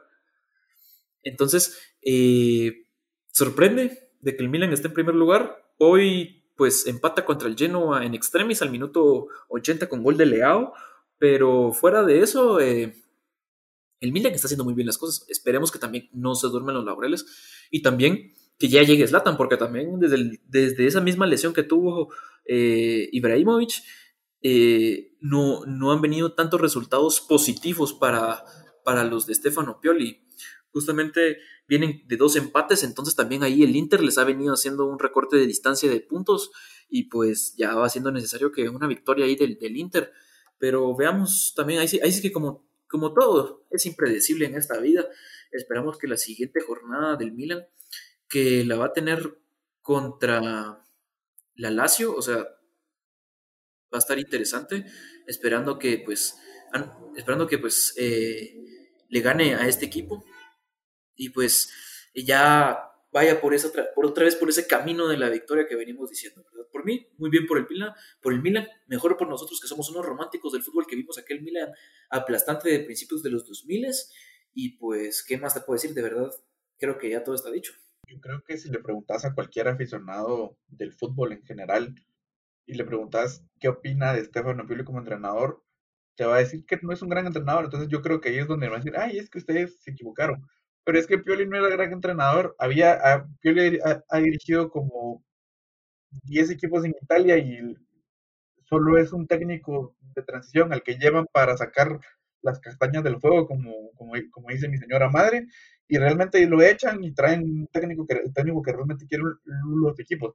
Entonces, creo que eh, tiene mucho mérito lo del señor eh, Stefano Pioli, porque ha sabido utilizar las piezas que tiene y obviamente tiene a Zlatan, pues, o sea, no, te puede caer muy bien o mal su personalidad, a mí me cae mal, pero es un gran aliciente, ya es un señor, pues ya tiene casi 40 y 41 años, creo que tiene, ¿no? Entonces creo que si lo pensás a la larga, eh, es una conjunción de cosas y creo creo que no solo es el hecho de Zlatan, yo creo que la directiva del Milan se puso pero las pilas haciendo unos fichajes muy puntuales de jugadores muy puntuales eh, en posiciones puntuales, valga la redundancia. Entonces creo que analizás la plantilla, eh, se gastaron, no gastaron mucho por Sandro Tonali, que era un jugador que se estaban hablando que 80, 90 millones, y gastaron creo que 20 millones, que es una señal con opción a compra. Ojo, pero eh, en su partido de preclasificación a la Europa League jugaron contra el Bodo Glimt. ¿Eso qué tiene que ver? Tiene mucho que ver porque en su partido contra el Bodo Glimt vieron a un jugador que se llamaba, ahorita les voy a verificar porque en serio, qué, qué difícil leer el nombre de ese compadre, Jens Peter Hauke. Lo ficharon del mismo partido, o sea, o sea, terminaron de jugar hoy la serie y a los 15 días ya lo estaban fichando. Y, Alex, y Alexis Steelmakers, o sea, son jugadores que usted, ustedes los en su carrera de FIFA, en su, en su Ultimate Team, realmente o en cualquier, cualquier vaticinio, uno no los hubiera tenido contemplados y son los jugadores que realmente están sacando la cara por este Milan, acompañados obviamente de toda la experiencia de Ibrahimovic. Brian Díaz, Teo Hernández, el mismo Gianluigi Donnarumma, que realmente pues se le ha dado muy bien la situación a este Milan. Ojo, ojalá no, eh, eh, como dice Diego, el recorte de distancias no sea tanto que pierdan el título, porque van encaminados a ganarlo. Ya llevan una buena cantidad de jornadas de líderes y ojalá y se logre mantener eso, porque tienen un equipo muy interesante, es un equipo muy joven. Ojo, si no la llegan a ganar, yo creo que el Milan debe continuar con este progreso, si echar a Pioli, obviamente, traer un técnico que trabaje mejor con jóvenes, porque tiene, es una plantilla, cuando la analizamos, es una plantilla muy joven. Entonces creo que realmente este AC Milan pinta para cosas grandes. Hablando de, equipos que pintan para cosas grandes, pero no los de la manga, eh, la Juventus de Turín. Quiero hablar de la Juve porque la Juve, unos dicen que están, unos dicen que van súper bien, yo siento que no van nada bien. Eh, yo siento que realmente Pirlo no ha terminado de cuajar como entrenador no termino de entender a qué realmente quiere jugar Pirlo. Pues primero, para terminar antes de lo, de, lo del Milan, me confundí, quiero rectificar, el Milan se enfrenta este domingo contra el Sassuolo, el contra la Lazio es la siguiente jornada, entonces pues pienso que va a ser un buen partido, ahí sí que para sacar tres puntos de visitante allá en la cancha del Sassuolo, y como no, también decir una vez que pues puede sacar tres puntos contra el Lazio, o sea, ahí no hay pierde, y como ya dijiste, tiene mucho jugador joven el Milan, y también mucho jugador desconocido que tal vez se la quieren llevar como de revolucionarios del fútbol, así de que ficho a un desconocido que al final va a reventar y que al final va a decir, puches, qué, qué buen ojo el del, director deportivo del Milan, pero nos damos cuenta que no es así. Esperemos que pues no le sale el tiro por la culata. Cesar Pioli, pienso que ahorita va a ser, sería un movimiento muy temerario si es que el equipo llega a ganar la Serie A. Sería muy, muy alocado hacerlo, muy precipitado bueno, tal vez precipitado no es la palabra correcta, pero sí sería muy, muy descabellada la idea. Eh, Zlatan tiene pues 39 años y, aunque también, o sea, 39, 41, pues dos añitos. Zlatan es Zlatan Dios, entonces Zlatan puede con todo. Ustedes ya, ya se saben el, resto de la broma. Pero ahora sí, hablando de lo que es el, el, la Juventus de Turín, la vecchia señora del equipo Bianconeri, pues decís, va mal, pero pues tan mal no va. El problema es de que, eh, como te dijera yo, ha empatado mucho. Ha empatado mucho. Eh, en Champions clasificó primero. Se, se, salvó de grandes equipos como fue el Bayern, como es el Bayern, el Manchester City, el PSG. O sea, se salvó de bastantes equipos que pues lastimosamente le tocaron, le tocaron al Barça, precisamente al PSG. Pero la Juve va en un tercer lugar, nada mal, a 3 puntos del Inter y a 4 del Milan, justamente con 24 va la Juve. De los, últimos 5 partidos ha ganado 3 y empatado 2. Eh, tal vez lo que no te parece de esta Juve es cómo juega. Como decís, no sabes a qué juega, no sabes cómo quiere hacer eh, Pirlo su alineación, y es muy cierto. Eh, Pirlo hace muchas rotaciones, no tiene un 11 definido, no, no, tiene un 11 como que digas, obviamente, Chisney es titular indiscutible, Buffon sale solo para que, pues, para que el pobre viejito no, no, no se quede pegado a la banca, ¿verdad? Pero sabemos que Cisney es el, es el portero titularísimo. Eh, defensas, Danilo, que muchas veces eh, Pirlo ha sido un revolucionario y lo ha puesto en el, en, en el centro del lado derecho, como en la posición de Juan Cuadrado. A Juan Cuadrado lo ha subido de extremo derecho, pero a la vez ahí va rotándolos entre que los baja sus posiciones naturales. Eh, centrales, como siempre, Bonucci y Chiellini, que pues ya están más viejos que, que saber qué. Eh, en la izquierda, pues siempre Alexandro, pero fuera de eso, de la media cancha para arriba, solo sabes que Cristiano es indiscutible. Y de ahí sentó a Dybala, Arthur de vez en cuando lo pone, Weston McKinney hasta ahora está haciendo titular, entre comillas, porque cuando miras a Weston McKinney tiene dos buenos partidos y luego está en banca. Entonces puede ser por ese lado que tal vez no te está gustando Pirlo, que no tiene un once bien definido, que todavía hay muchas rotaciones, que por ejemplo, Pirlo ha demostrado, y creo que una vez se filtró, de que a Pirlo no le gusta Arthur Melo, pero cuando ha puesto al mediocampista brasileño, le ha hecho los deberes contra el Barça, pudo hacerle los deberes muy bien. Entonces, eso te dice también de que tal vez Pirlo sigue buscando ese equipo, sigue buscando, tiene las piezas necesarias, Pero ese cambio de 11, como te digo, está haciendo tal vez lo que a vos no te gusta, pero a mi parecer, la Juve está bien. Me gusta lo que está haciendo. Me ha sorprendido la explosividad de Weston McKinney, un jugador estadounidense que no pensé que fuera a tener futuro en esta Juventus, pero lo está teniendo y lo está teniendo de una muy buena manera y pues esperamos, esperando que, que pues así sea, ¿verdad? Porque también eso te está hablando de que en CONCACAF, de nuestro lado, eh, se están sacando buenos jugadores, llámese Weston McKinney, Christian Pulisic, Serginho Dest, entonces, más que todo, Estados Unidos y hasta el mismo Alfonso Davis por parte de Canadá, pues están sacando muy buenos jugadores.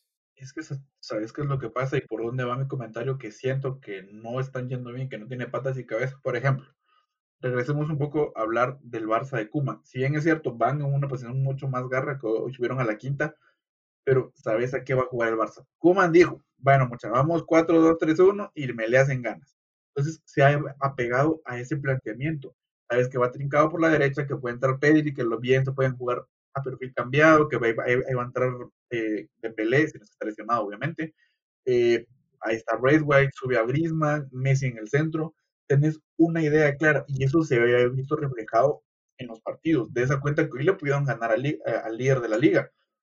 Pero viene y me, bueno, y me pone a Danilo primero de lateral derecho me lo pone de central por derecha, central por izquierda. Hoy jugó de lateral izquierdo, porque no está Alexandro. Va. Eh, Federico Quiqueza, que en, el, en, la Fiore jugaba de media punta, a veces jugaba por extremo. Va, me lo puso de extremo por derecha, hoy jugó de extremo por izquierda. Entonces creo que son ese tipo de cuestiones. Tanto Morata como Cristiano tuvieron el partido contra el Atalanta en los botines y lo dejaron ir. Cristiano fue un penal que si bien es cierto, Pierluigi Golini se la paró, pero eh, formidable, pero realmente Morata tuvo una portería vacía y por hacerle un taco de lujo la falló.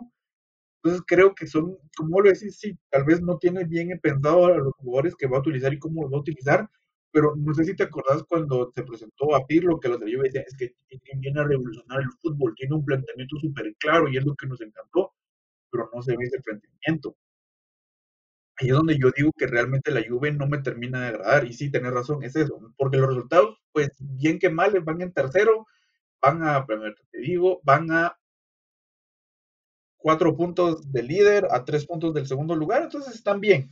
Pero no me termina de, agradar su estilo de juego. Y en el grupo de Champions, vos mismo lo dijiste, el, el Ferencváros y el Dinamo de Kiev eran, estaban ahí solo porque por relleno. Ahí el grupo era Barça contra Juve y lo que pudieran hacer aquellos dos. Entonces creo que realmente eh, eso es lo que no me termina de agradar de esta Juventus. Creo que ponente, primero, en el, en el primer partido contra la Sampdoria jugó 3-5-2, de ahí jugó con un 3-4-3, un 4-3-3, hoy jugó con un 4-4-2, no termina de tener una claridad. Yo, y, o sea, por lo menos cuando la Juve jugaba con Conte, sabías que era un 3-5-2 fijo, sabías que estaba Buffon en puerta, sabías que estaban Chiellini, Barzagli y Bonucci, que ahí siguen estos compadres, son eternos, pero había una idea de juego, el mismo Morata, él mismo en ese planteamiento sabía dónde jugaba. Y creo que lo que esta Juventus carece, carece de idea, que si, si realmente no, no llega a encontrar rápido su idea, a un corto plazo lo vamos, lo vamos a ver eh, Exacto, pero es que no, no me puedes comparar la Juventus que tuvo Conte con la Juventus que tuvo Pirlo. Como te digo, lo que no, lo que, todo lo que me dijiste se va otra vez al 11, a cómo los está parando Pirlo, que no tiene nada claro. Y obviamente se dijo que Pirlo traía una revolución al fútbol y todo, pero se ha demostrado toda la vida de que la doctrina no es lo mismo que, que la práctica. Entonces, tal vez esa, esa revolución del fútbol tal vez no ha llegado del, del 100% al, a la vecchia señora, y también vuelvo a lo mismo. No es lo mismo el equipo de Conte al de Pirlo, porque en el equipo de Conte no solo tenías a Barzagli, Bonucci y Chiellini, que son unos tres, son tres fósiles ya en ese equipo, pero en aquel tiempo los tenías un poco más jóvenes. A Buffon lo tenías al 100, así. De por sí Buffon ya es viejo y, lo que querrás, y es, cierto, pero tenías un Buffon más joven, tenías a Paul Pogba en un momento pletórico, tenías a Morata explotando por todos lados, eh, tenías a Carlitos Tevez ahí en delantera también que estaba explotando, tenías a Marquicio, tenías todavía a Andrea Pirlo, o sea, en, el equipo de Conte todavía jugaba Andrea Pirlo, entonces Eh, ahora, ¿qué tenés? Tenés a Weston McKinney, Arthur Melo, Rodrigo Betancourt, eh, al mismo también Federico Chiesa, como ya dijiste, Bernardeschi, o sea, Juan Cuadrado, te puedo sacar toda la plantilla. Entonces, son otros tiempos. Ahí sí que el equipo pues ha venido cambiando. Y recordad que el equipo también ha venido dominando la Serie A durante nueve años. Entonces, también te dice que pues no va, no va a estar ganando esta Serie A, que te dijera yo, 15 años, 20 años, ¿no? Entonces, también los equipos grandes necesitan un bajón. Y pues, o sea, tal vez no tiene la idea plasmada como a vos te gustaría, pero las cosas tan mal no las está haciendo. Y, es cierto, también el Ferencváros y el Dinamo Kiev eran equipos de relleno en ese grupo con el Barça, pero hizo los deberes, sacó el primer lugar, se evitó a equipos grandes de entradita y pues ahí va, o sea, te digo, Pirlo está haciendo, está haciendo lo que puede y con lo que puede lo está haciendo bien, a mi parecer. No, en ese sentido te doy toda la razón porque es un técnico que no tiene experiencia. O llevaba 15 días dirigiendo al filial cuando me lo subieron al primer equipo. Pero bueno, yo por lo que voy, sí, tal vez un error compararlo con el, con el Inter de Conte. Lo planteé, eh, lo, comparé en cuanto al, planteamiento de juego, pero comparémoslo un poco con el Barça de Kuma. Perfecto, sí, son dos equipos que vienen en transición, que vienen de la grandeza y que están, no están en el mejor momento. El Barça está un poquito más jodido que la Juve, claramente, pero vuelvo al punto que sabes cómo juega Kuman. Obviamente Kuman es un, técnico que ya dirigió al Southampton, al Everton, a la misma selección de Holanda, pero realmente eso es lo que a mí no me termina de agradar. Nada más, y creo que si realmente eh, Pirlo no termina de encontrar eso, vamos a ver a la Juve en clavos a un corto mediano plazo. Ok, pasando ya a la, a la última liga de las cinco grandes ligas, la liga Premier inglesa, porque mis Spurs perdieron el liderato el día de hoy, ya lo habían eh, logrado retener por, cinco jornadas, entonces eh, cayeron contra, el, eh, contra los de Klopp, vos. ¿Qué opinión te merece? Yo estoy todavía un poco triste asimilándolo porque sí, yo sí creía que sí tenían la oportunidad de ganar a Liverpool, pero, pero no se pudo dar. De verdad, te lo pregunto así en tono de seriedad porque sí es en serio. ¿Crees que este Tottenham aguanta para pelear toda la Premier? ¿Crees que este Tottenham le puede eh, quitar otra vez el primer lugar a Liverpool para ser campeón? ¿Vos crees? Te lo pregunto, o sea, y me contestame. Porque de verdad yo siento que este Tottenham, por cómo está jugando, solo. Ahí sí que la flor de Zidane se la pasaron a Mourinho, porque para mí eso es, es pura suerte. Mira, hablando ya sinceramente, quitándome el corazón de la mano, no, no es un equipo que está para ganar la liga, pero eh, en cuanto, en cuanto a, a funcionamiento, sí, lo que yo dije y te lo comenté a vos y lo he comentado desde que empezó la temporada es que les faltó fichar un central. Me perdieron a Jan Bertongen y no me trajeron un central nominal. Sí, que, sí, que el, el Inter se engolosinó que querían 60 millones por Skriniar y la directiva no lo iba a soltar porque acababan de traer al mismo Mourinho.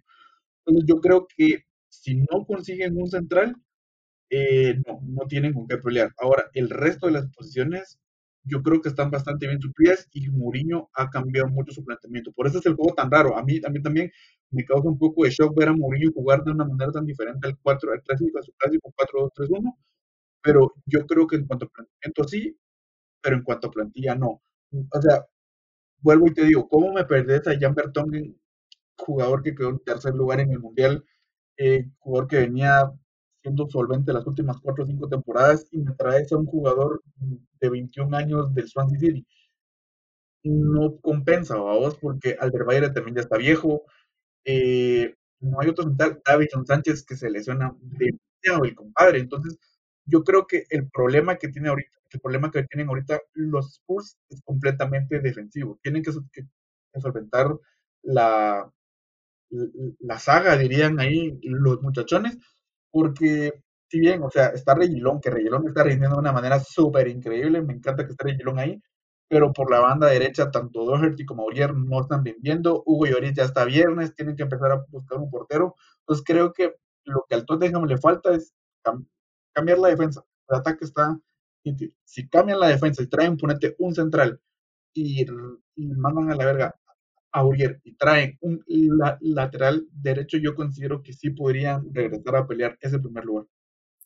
Será de ver a quién traen en enero entonces, también a ver si, si se animan a, a, pues a pagar bastante, como lo hicieron, o bueno, o como les pedía el Inter por screener, como ya decías, pero fuera de eso, es de esperar. Es que, y te, o sea, te lo preguntaba porque algo que a mí no me gusta de este Tottenham es que entrega el balón.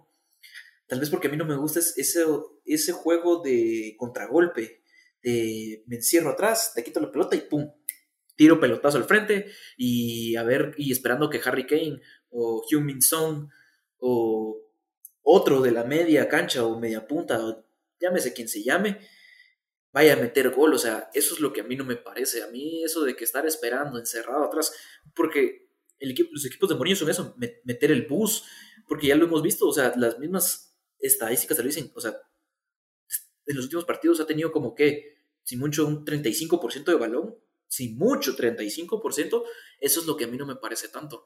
Pero también la defensa, ahí sí que la saga, la tiene la saga, pero esa misma saga, también como ya dijiste, está teniendo muchos defectos, como los tuvo, los ha tenido Guardiola con el Manchester City durante, desde que llegó, pues que, que se ha gastado como unos 400 millones solo en saga. Entonces, eh, Screener puede ser una muy buena solución a cómo está el mercado o a cómo está la necesidad del Tottenham. El Inter le va a poner un precio ridículamente alto y que pues, tal vez el Tottenham va a tener que sufrir para pagarlo. Eh, ¿Quién te dijera yo? Vender a Sergio Aurier también sería una buena entrada. Eh, tal vez, no, ahí sí que, no sé, pero siento también que un medio, un medio más. Pero fuera de eso, el Tottenham tendrá que esperar para la siguiente todavía. Tendrá que seguir esperando. Esa temporada está muy pronto para volver a ese primer lugar. Y si vuelve al primer lugar, no será por mérito del Tottenham, será por descuido de Liverpool. Sí, en eso tenés completamente la razón. Sí, para mí también es chocante. Yo a yo me acostumbré al Tottenham de Pochettino, que gusta que agarran el balón y subían, eh, presionaban, pero este estos Spurs son de, de, como lo dijiste, de, esperar atrás, esperar un buen robo de balón, que tienen buenos eh, recuperadores ahora, pero, y bueno, y subir y atacar y meter el gol, bla, bla, bla, pero creo que sí, como vos decís, todavía les faltan esos ajustes atrás. Sí, yo también pienso que un mediocampista sería ideal. Ojo, ¿por qué? Porque Dele Alli no está teniendo ni el juego ni las oportunidades. Entonces creo que en mi corazón sería ideal que Dele Alli recuperara su nivel, pero sabemos que no va a pasar. Y ojo, también se está hablando que el PSG ya, está pensando también en Dele Alli para, para su media cancha, entonces tal vez ahí por, por ahí podrían hacer un poco de caja para tener un central o como bien puede ser un mediocampista. A mí me gusta la media cancha como está, eh, Hoiber, eh, Bochelso y Dombele están rindiendo un nivel increíble. Esa es mi cuestión personal, pero tal vez un delantero suplente podría quedar pero para mí lo que sí es súper necesario es un central. Y bueno, hablando de, pues, de otros equipos, porque la tabla en la Premier está increíble, el Big Six está repartido por todas las posiciones, ya no están en los primeros 100 lugares como solía ser en, en aquellos tiempos, el viejo Jenkins. Eh, eh, los dos equipos de Manchester están en octavo y noveno respectivamente. El, el Chelsea, nuestro querido Chelsea de la temporada pasada está en sexto o con la idea de que Frank Lampard no tiene idea de qué hacer con Kai Havertz, no sabe dónde ponerlo, entonces a lo mejor lo pone en la banca porque no sabe cómo utilizarlo. Eh, está muy interesante cómo se está llevando a cabo la situación en la Premier League. ¿Qué opinas de tu, de tu querido Manchester City? Pues sinceramente me, me está decepcionando. Empezando con que el derby de Manchester fue una total decepción. Un 0-0 insípido, sin nada emocionante, un partido de verdad como que si estuvieras viendo a dos desconocidos jugar y nada, nada bueno, de verdad. Tristemente el Manchester City, eh, como bueno, como todas temporadas, es como esa ex que te ilusiona y te dice que va a cambiar, pero al final termina siempre siendo lo mismo y te trata igual de mal, ¿verdad? Pero triste, ahí sí que el equipo de Guardiola no termina de cuajar Ahí sí que Rubén Díaz, que supuestamente venía a, sellar esa defensa, ya a darle ese refuerzo o ese tapón a ese agujero, como siempre que hay en la saga. Pero eh, siguen habiendo problemas en la saga. saga. Y del otro equipo de Manchester, el United, uh, ¿qué te puedo decir? Otra vez cae Europa League, eh, está en noveno lugar. Eh, si no gana Europa League, creo que se le va, es lo que pues toca exigirle a Solskjaer, es otro técnico que va a traer ese gran baile de técnicos que hemos venido diciendo a final de temporada. Eh, Pogba ya no quiere, supuestamente el, agente de Pogba, este Rayola, dice que, o Jorge Méndez, no me acuerdo quién de los dos, dice que ya no quiere que, o mejor dicho, la relación de Pogba con el United ya se acabó. Supuestamente todo se debe a, porque eh, Zidane está insistiendo a que Pogba recaiga en, el Real Madrid. Eh, ¿Qué más te puedo decir de verdad? Un Manchester United en decadencia, pero no más en decadencia como el Arsenal, que ha firmado el peor inicio de temporada de toda la historia de Premier League. Desde que esta liga se llama Premier League, es el peor inicio de Mikel Arteta y del Arsenal como tal. Pierre-Emerick Aubameyang no está siendo ese goleador determinante que fue la temporada pasada, que no mal recuerdo terminó como el pichichi de esta, de esta Premier. Entonces, eh, eh, está quedando de ver no solo el delantero Gabón, sino que toda la plantilla de, del Arsenal. Y como ya dijiste, el Big Six está repartido por todos lados. Liverpool y Tottenham segundos, Everton quinto, Manchester United y Manchester City United octavos y novenos, eh, Chelsea sexto y el Arsenal que está en décimo quinto, ¿verdad? Entonces, como ya dijiste, te puedo, y creo que dije hasta más de seis, pero es que en verdad son tantos equipos ahora buenos que, o sea, está tan loco el fútbol que este, el mismo Southampton está en una tercera posición ¿Cómo llegó ahí? Nadie sabe, pero ahí está. Yo creo que esta cuestión de los entrenadores eh, se va a dejar ver un poco. Ahorita complemento todo lo que dijiste, solo quiero hacerte una pregunta clara. ¿Crees que el tiempo de Pep Guardiola en el Manchester City ya va llegando a su fin? Pues sí, ya va llegando. Ahorita lo, o sea, hace como unas cuantas semanas atrás lo renovaron y con su renovación se pensó que era porque eh, Lionel Messi iba, a, iba a recalar ahí a Manchester justamente con, Guardiola y a revivir viejos tiempos, pero ahora ya no se sabe, supuestamente ahora sitúan a Messi en el PSG, ahí sí que será a, ver, a esperar enero para ver con quién firma Messi, si, y si firma por el Manchester City, pues muy bien por Guardiola que, que hizo una gran jugada para renovar, pero sin, sin Messi llegando a Manchester City, Guardiola renueva con el, con el City solo porque sí, porque fuera de eso, como como bien lo dice tu pregunta, el tiempo de Guardiola en Manchester, pues se acabó, finite, diría. ¿eh?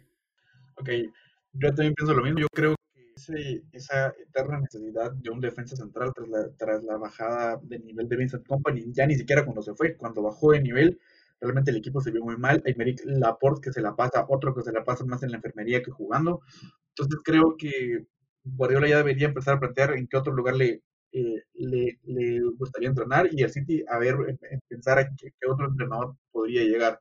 Yo considero que sí, ese tiempo ya está llegando a su fin, no llegó la Champions otra vez, eh, pero bueno, a ver cómo les va en esta temporada, que ojo, todavía, bueno, la temporada sigue sin terminar, sigue latente, falta más de la mitad de la temporada, entonces, quien quita y se llevan la Champions, ¿no?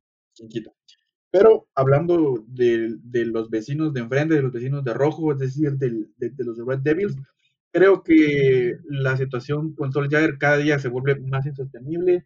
Solskjaer pareciera que es un técnico que maneja el vestuario a base de pelear con los jugadores. Se ha peleado con Pogba, tiene sentado a Van de Beek y está peleando con Van de Beek. Al, único, al único que quiere es a Bruno Fernández pero de ahí en más no, no siento que Solskjaer esté haciendo algo, como bien vos lo dijiste, si no gana la Europa League, que piensen en, que piensen en, eso su casa el señor, porque siento que no, que no está dando lo que se esperaba. Eh, siento que su ratificación llegó muy rápido, Diego me lo comentó, me lo decía, a mí no me llega que ese compadre lo hayan ratificado solo por un partido, pero bueno, esa fue la decisión de la directiva y al parecer la están pagando con creces. La Premier en general, siento yo que están pasando como que una crisis, pareciera que identidad o entrenadores, el mismo Mikel Arteta que la temporada pasada parecía que este, llevaba un buen futuro, pero, pero no, está en un, en un décimo quinto puesto. Bueno, para todos los aficionados del, del, Arsenal, ahora el cuarto puesto de Arsene Wenger ya no parece tan malo, ¿verdad? Pero bueno, ustedes querían que se fuera la fregada, ahí tienen su Arsenal sin, sin Arsene Wenger. Eh, creo que realmente lo hablábamos desde el mercado de fichajes. Este Arsenal con estos fichajes que hizo no, no estaba para mucho. William, no, ¿qué hacía ahí? Pues, o sea, y eso se, eso se está demostrando en una decimoquinta posición, eh, empatando dos de los últimos cinco y perdiendo los otros tres restantes partidos. Entonces creo que no, deja mucho que desear. E, el Big Six de Inglaterra pasando crisis, salvo el Liverpool y los Spurs que están en el primero y en, segundo, pero los demás están todos fuera de puestos de Champions League. Mérito para Leicester, mérito para Southampton y mérito para el Everton que están ahí en la pelea con los dientes y con las uñas. Y ojo, increíblemente el West Ham también está ahí cerca. Un West Ham que nosotros mismos decíamos que que, iba a descender y que iban a echar a Mois, ahora nos está callando la boca, hombre. Aquí volvemos a decir que el fútbol muchas veces es impredecible. Un equipo que la temporada pasada se salvó de gorra para no descender a, la Championship, ahora está en un séptimo lugar. Ahí sí que sacando mejores resultados que el City, United y hasta el mismo Arsenal juntos. Eso te puede decir de que este fútbol es el fútbol es un deporte hermoso, inesperado y muchas veces casi que impredecible, ¿verdad? Y también, como ya lo dijiste, eh, una Premier que en verdad está muy linda y que en verdad llama la atención, que cada partido es una final para todos los equipos. Eh, Solskjaer, como también lo mencionas, eh, se pelea con los jugadores y que su consentido es Bruno Fernández, porque obviamente es el único jugador que el técnico irlandés eh, solicitó así a gritos, porque fuera de eso, el, toda la demás plantilla pues ya la había encontrado eh, babyface ahí en, el vestuario. Entonces, eh, vamos a eso, ¿verdad? Si no gana la, Europa League, que es lo que le toca ahora, eh, pues también un técnico más al dichoso baile, ¿verdad? Y fuera de eso, a ver, ahora te planteo otra, otra, otra pregunta, ya que me comentaste que tu Tottenham no está para ganar esta Premier. ¿Crees que Liverpool pueda repetir su título? La verdad, eh, mira, si las cosas continúan como va de aquí tal vez a febrero, eh, el primer lugar se lo van a batir ellos dos. Ahora, si el Chelsea, si el Leicester, si el City, si el mismo United se ponen las pilas, yo creo que se van a recortar más distancias. Ojo, eso si, si llegan a recortar distancias, ponete de aquí a finales de enero, principios de febrero. Y para ahí, eh, los restantes del Big Six no se ponen las pilas, yo creo que el, el, los cuentazos van a estar entre Liverpool y los Spurs. Pero yo veo difícil que realmente Pep no, no vaya a repuntar, que Lampard no vaya a, iluminarse a ver qué va a hacer con Kai Havertz. Entonces, mm, yo creo que sí, alguno, yo creo que el Chelsea o el City van a, van a entrar en la pelea. Yo creo que, yo creo que para mí la tabla va a quedar primer lugar el Liverpool, segundo el Manchester City, tercero mis Spurs. Por ahí va a ir quedando segundo los Spurs, por ahí. Esa es mi percepción. Ahora, eh, yo quería también hablarte de un equipo que la temporada pasada le echamos flores. Pues yo creo que no hay que echarle flores a equipos chiquitos porque siempre que lo hacemos eh, caen a la fregada vos, porque eh, el Sheffield, nuestro querido Super Sheffield, Ahora es un super Sheffield, pero de la fregada, porque están en último lugar con un punto. 11 12 eh, partidos, un empate y 11 derrotas. Y los Blades todavía no echan a, Chris Wilder. Y la situación no parece que va a mejorar. Pues de verdad, algo que sí creo, y creo que una vez vimos por ahí, creo que echarle flores, como ya lo dijiste, está siendo una maldición para los equipos chicos. Puede ser que esta sea nuestra, por así decirlo, maldición que no, que no se malentienda la, palabra, ¿verdad? Pero puede ser la maldición de los recambios, que cada vez que le echamos flores a un equipo, eh, le vaya mal en la siguiente temporada o en sus siguientes partidos. Pues, ¿qué te puedo decir? Y como ya te lo venía diciendo, al Sheffield se le acabó la gasolina, se le acabó la fiesta. Eh, sus últimos cinco partidos, cinco derrotas. Ahorita, justamente mañana le toca contra el Manchester United. Ahí sí que un partido para los Red Devils para sumar de a tres. Eh, el equipo solo ha empatado un partido, o sea, un mísero punto en 12 jornadas para los del Sheffield. Entonces van al Championship directamente. Ahí sí que no hay dudas, pero es triste. que primero un equipo que se creía pues eh, no poderoso, pero sí con opciones a hacer más, a trabajar mejor, eh, pues caiga de esa manera. Entonces, eh, será de ver ahora cómo pueden remediar, o por lo menos cómo pueden maquillar un poco, un poco la situación, porque por lo menos de 12 partidos, solo un punto, sí te puedo decir que, o sea, está grave la situación, o sea, y mañana volver a perder, te dice que no, el equipo está. Ya, para qué, ya para qué le sigo, solo los entierro más. Entonces, pues, eso, ¿verdad? El Sheffield United ya es equipo de Championship y eso que no llegamos ni a la mitad de la Premier League. Lo preocupante con el Sheffield no es que lleven un punto en 11, eh, un punto de 12 partidos. Lo preocupante es que no han echado al entrenador. Porque si bien es cierto, muy, muy te pudo haber ascendido, muy te pudo haber dado lo que te dio la temporada pasada, pero si esta temporada no te está dando y solo te dado un punto de 11 partidos y como dice Diego, ya prácticamente te descendió antes de la mitad del campeonato.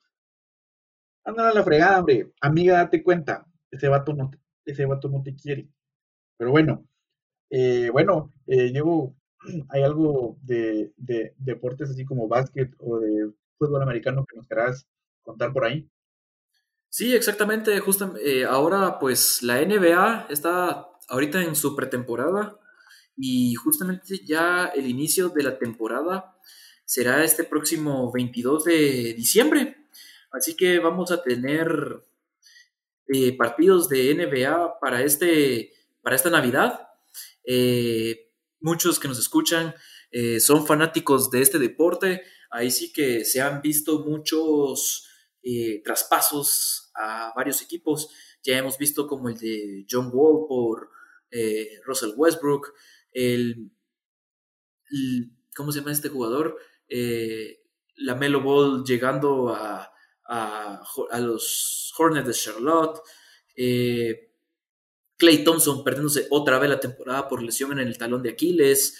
¿Quién más te puedo decir que que haya sido intercambiado. Eh, Trevor Ariza, que hace récord en ser el jugador más traspasado entre los equipos de la NBA, siendo traspasado 13 veces. Antes había sido, eh, el récord estaba en 12 y pues Trevor llegó a 13, entonces pues se vuelve el jugador más traspasado en toda la historia de la NBA.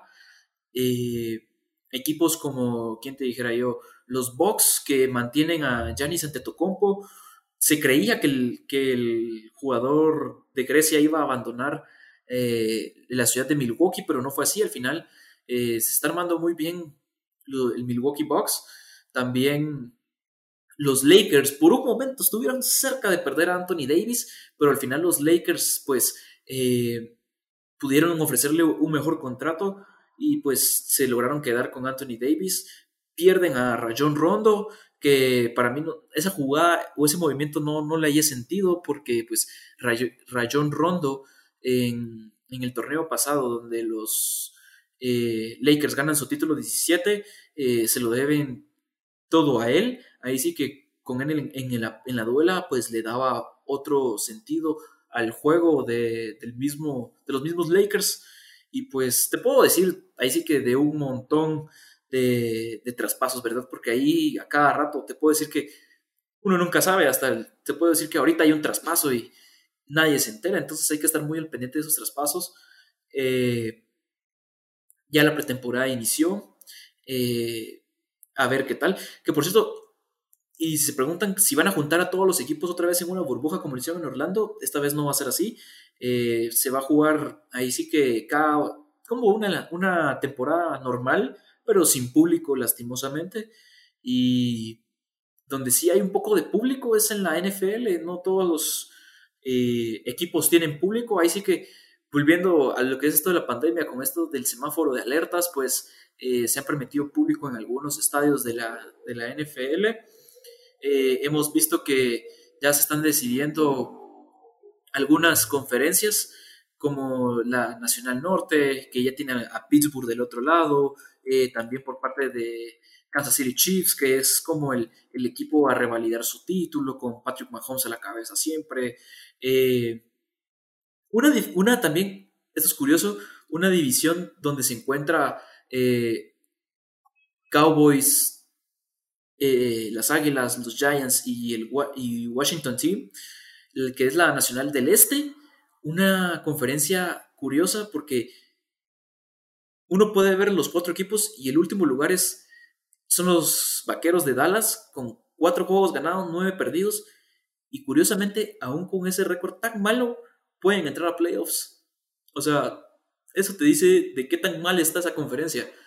O sea, el, primer lugar es el Washington Team, un equipo que ni nombre tiene y que le quitó el invicto a, a, Pittsburgh. Entonces te dice también que esta conferencia del Este está más loca que nunca.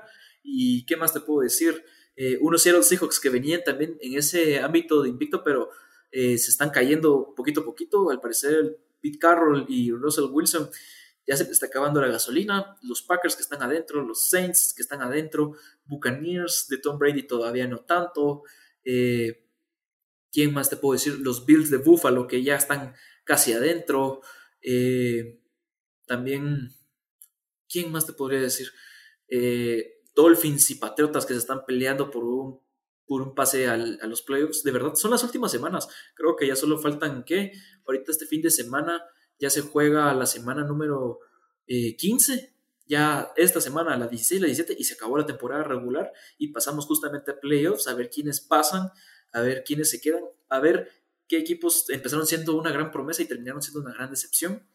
Entonces, eso, ¿verdad? Nada más por parte de, de los deportes que se realizan en Estados Unidos, la, el béisbol ahí sí que todavía no se reanuda, y a ver, a saber hasta cuándo se reanuda, ¿verdad? Pero ahí están, ¿verdad? el béisbol, hombre, tarda como 500 años, entonces ya tarda unos meses más en empezar, no importa. Y bien, yo creo que eso va a ir siendo todo por esta nueva misión de los recambios. Eh, este formato, como les digo, está sujeto a revisión. Diego y yo lo vamos a estar escuchando, vamos a ir revisando, van a haber cosas que van a ir variando. Eh, mm, yo siento en lo personal, a mí me gustó eh, un poco más que como veníamos trabajando antes. Ojo, las secciones de los históricos y de las promesas no van a morir. Eh, estamos ahí analizando cómo mantenerlas vivas, ya sea en el podcast o de alguna, o de alguna otra manera. Eh, siempre coméntenos qué les pareció, qué, les llegó, qué no les llegó. Eh, vamos a estar ahí siempre atentos a todos los comentarios. Síganos en, nuestras redes sociales, arroba los recambios en Instagram, los recambios en Facebook y arroba los recambios en Twitter, que está algo abandonado por ahí, pero ya vamos a regresar por ahí. ¿Algo más que quieras agregar, mi queridísimo Diego? Pues nada, siempre que es, un gusto que, que, nos reproduzcan. Ahí sí que, que por favor escuchen los podcasts enteros. Yo sé que pues hacerlos tan largos siempre es un poco agotado, pero eh, también nos pueden, que nos comenten, ¿verdad? Que cuando vayan escuchándolo, nos dejen sus comentarios en la publicación de, de cuando salga el capítulo, que nos compartan, que nos den like, eh, me encanta, me gusta, si quieren me enoja, ahí sí que comenten lo que pues les gusta, ¿verdad? Ahí sí que a los comentarios les estamos dando like, eh, nos sigan, como ya lo dijiste en nuestras páginas, eh, y pues nada, ahí sí que muchísimas gracias otra vez por, por abrirnos las puertas de su casa, de su radio, de su computadora, teléfono, donde nos escuchen. Y pues eso, ¿verdad? Estamos de regreso. Como ya dijiste, esto está un poco a revisión siempre para para ver cómo les va a ir gustando, para ir creciendo también, qué es lo que más queremos. Esto lo hacemos por gusto y gana, y sí que no lo hacemos por nada más, pero queremos que, sea más gente la que nos escuche, ¿verdad? Y que más gente pues eh, nos comente y pues nos retroalimente, ¿verdad? Así que por ahora nada y hasta la próxima jornada.